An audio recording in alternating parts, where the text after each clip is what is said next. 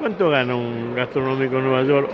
Es una pregunta que no tiene respuesta, porque estoy en un restaurante realmente cinco estrellas y veo pasar mozos de ida, mozos de vuelta. Eh, diría que hay un mozo cada tres mesas, más o menos, pero en realidad por el servicio que prestan sería un mozo por mesa, mucho, y en lo que es la cocina, muchísimos más. ¿Cuánto gana un, mozo? Le da para vivir porque esto que veo en este restaurante, que es cinco estrellas, es muy parecido a lo que se ve en los restaurantes italianos de pizza. Acá no hay faina, de pizza y, o si hay, tiene otro nombre, de, pizza y tallarines.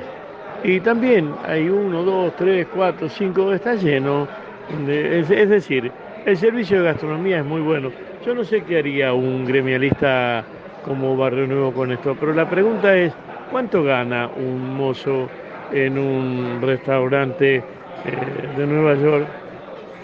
No me lo tiene que responder, no lo tengo que preguntar. Si están trabajando, son felices y sonríen, para comer les alcanza. Si les alcanza para comer y llegan acá al rebosante de sonrisa, les debe alcanzar para comer y tener un techo. Después de comer y tener un techo, no sé, tendría que sentarme a conversar con ellos a ver qué otra cosa más eh, necesitan.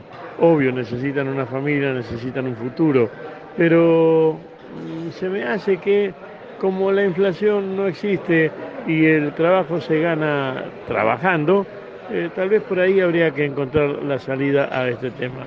¿Cuánto gana un mozo un gastronómico en un restaurante en Nueva York, según el nivel lo suficiente para vivir.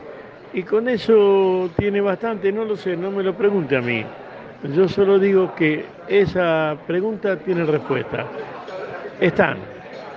Gastronómicos están. Barrio Nuevo, no sé. Un beso en la frente.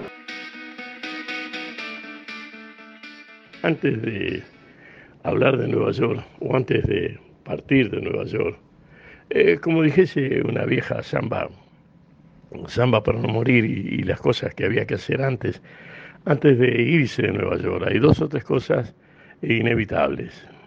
Una es, en serio, baje, baje al subterráneo, al subway, baje, eh, camine una estación, camine una estación y, y suba y baje en la otra, trate de volver, logre volver y entenderá algunas razones de esto que es el, mundo entero que por debajo eh, conecta a Nueva York con fantasmas, con historias y con esos rostros que solo se encuentran en las grandes ciudades.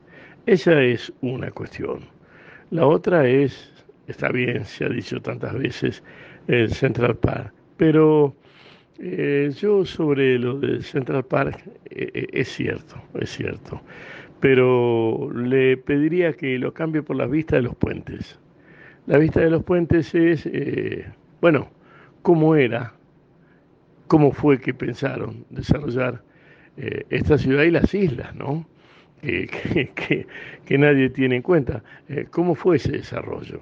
ese es otro tema. Párese donde pueda que la vista le dé para llegar a observar los puentes de Nueva York. Hay dos o tres puentes. Eh, le recomiendo a derecha e izquierda mirar todos. Y lo tercero es, párese, es imposible que no, no encuentre, párese en uno de los kioscos, carritos que en las esquinas venden los panchos, los perritos calientes, los hot dogs, las patitas de pollo que también están y eh, converse si puede con alguno de ellos. Son de varios idiomas los dueños, conocen varios idiomas. Eh, si no se anima a un hot dog en Nueva York, eh, su vida no es que corra peligro, se salva, pero su vida no es la que va a ser después de manducarse un perrito caliente en Nueva York. Un beso en la frente. Cielos no contaminados. En realidad, la contaminación ambiente va por su lado, el smog y todo lo demás, eh, arrasa Nueva York, la pone nublada. Pero si uno levanta la vista, no ve como en Buenos Aires, como en Rosario, como en Mar del Plata, como en Santa Fe, pero básicamente como en Rosario. Esa millonada de cables que intercruzan de una, o que cruzan de una calle a otra, de una vereda a otra, de un balcón a otro, esa trampa que hacen todas las compañías eh, telefónicas y de televisión, esa trampa que hacen todos y todos aceptamos, y que la ciudad quede absolutamente contaminada visualmente, porque uno mira para arriba y lo que ve, mira hacia adelante y hacia arriba, y lo que ve, los cables entrecruzados, esto, eso está fuera de la ley. Todo eso está fuera de la ley. Está fuera de la, de la ley lo de los cables que tenían hasta un año eh, justo para terminar de poner bajo el suelo, o sea, eh, cablear en el subsuelo los, los canales de cable y los de aire, bueno, obvio que cuando vienen por cable también están incumpliendo, pero los que no cumplen son los canales de cable, no cumplen los cables, no cumplen los de internet, nadie cumple. Y yo me pregunto, esta ciudad, en donde hay tanto smog, tanta basura. ¿Cómo es posible que no hay ningún cable cruzando de un lado a otro y sí bien atornillados o, clavados o encastrados contra las paredes? Es posible porque las autoridades dijeron que sí, que se podía hacer siempre y cuando el, el tendido de cables, sí se podía hacer siempre y cuando no estropeasen el cruce de la calle, la mirada hacia el cielo. Que lo ensucie el smog es otra cosa. Que lo ensucie la mano comercial del hombre porque te cobran por eso y eso está mal. Y como está mal y no lo dejan hacer, no lo hacen. Acá algo que no corresponde por ley no se hace y si se hace tiene su pena. Un beso en la frente. Estuve, estuve en el sitio en donde los yanquis eh, recuerdan un atentado terrorista. Para el grupo islamita que lo hizo no era un atentado terrorista, sino otra cosa, pero el mundo lo consideró un atentado terrorista. Y debemos manejar qué es lo que hace cada estado, cada pueblo, con sus tragedias. Eh, que fue una tragedia, no hay modo de, eh, de quitarla de ese calificativo y de qué modo cada pueblo resuelve sus tragedias, cómo las elabora, eh, psiquiátrica, psicológicamente, socialmente.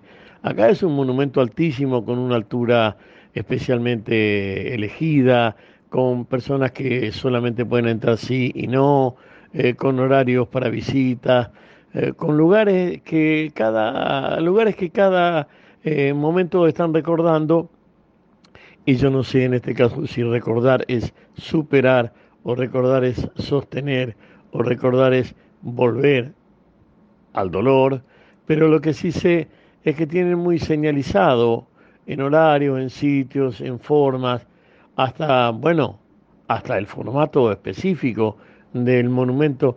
Eh, lo que pasa es que es un monumento que es de uso y allí está uno de los ejes. El tratamiento de la muerte en Yanquilandia es que la muerte fue y de algún modo hay que salir de ella. Y se sale del modo que Yanquilandia entiende la vida. Eh, negocio, trabajo, futuro, eh, vamos para adelante, esto es un eje a recordar y el monumento es, insisto, imponente, obliga a, a, la mirada, por lo tanto obliga, si uno mira, obliga al recuerdo, porque en la mirada se queda. Lo que me pregunto es nosotros, con nuestras tragedias, ¿qué hicimos? Y la respuesta es sencilla. ¿Como Yanquilandia? Seguro que no. Un beso en la frente.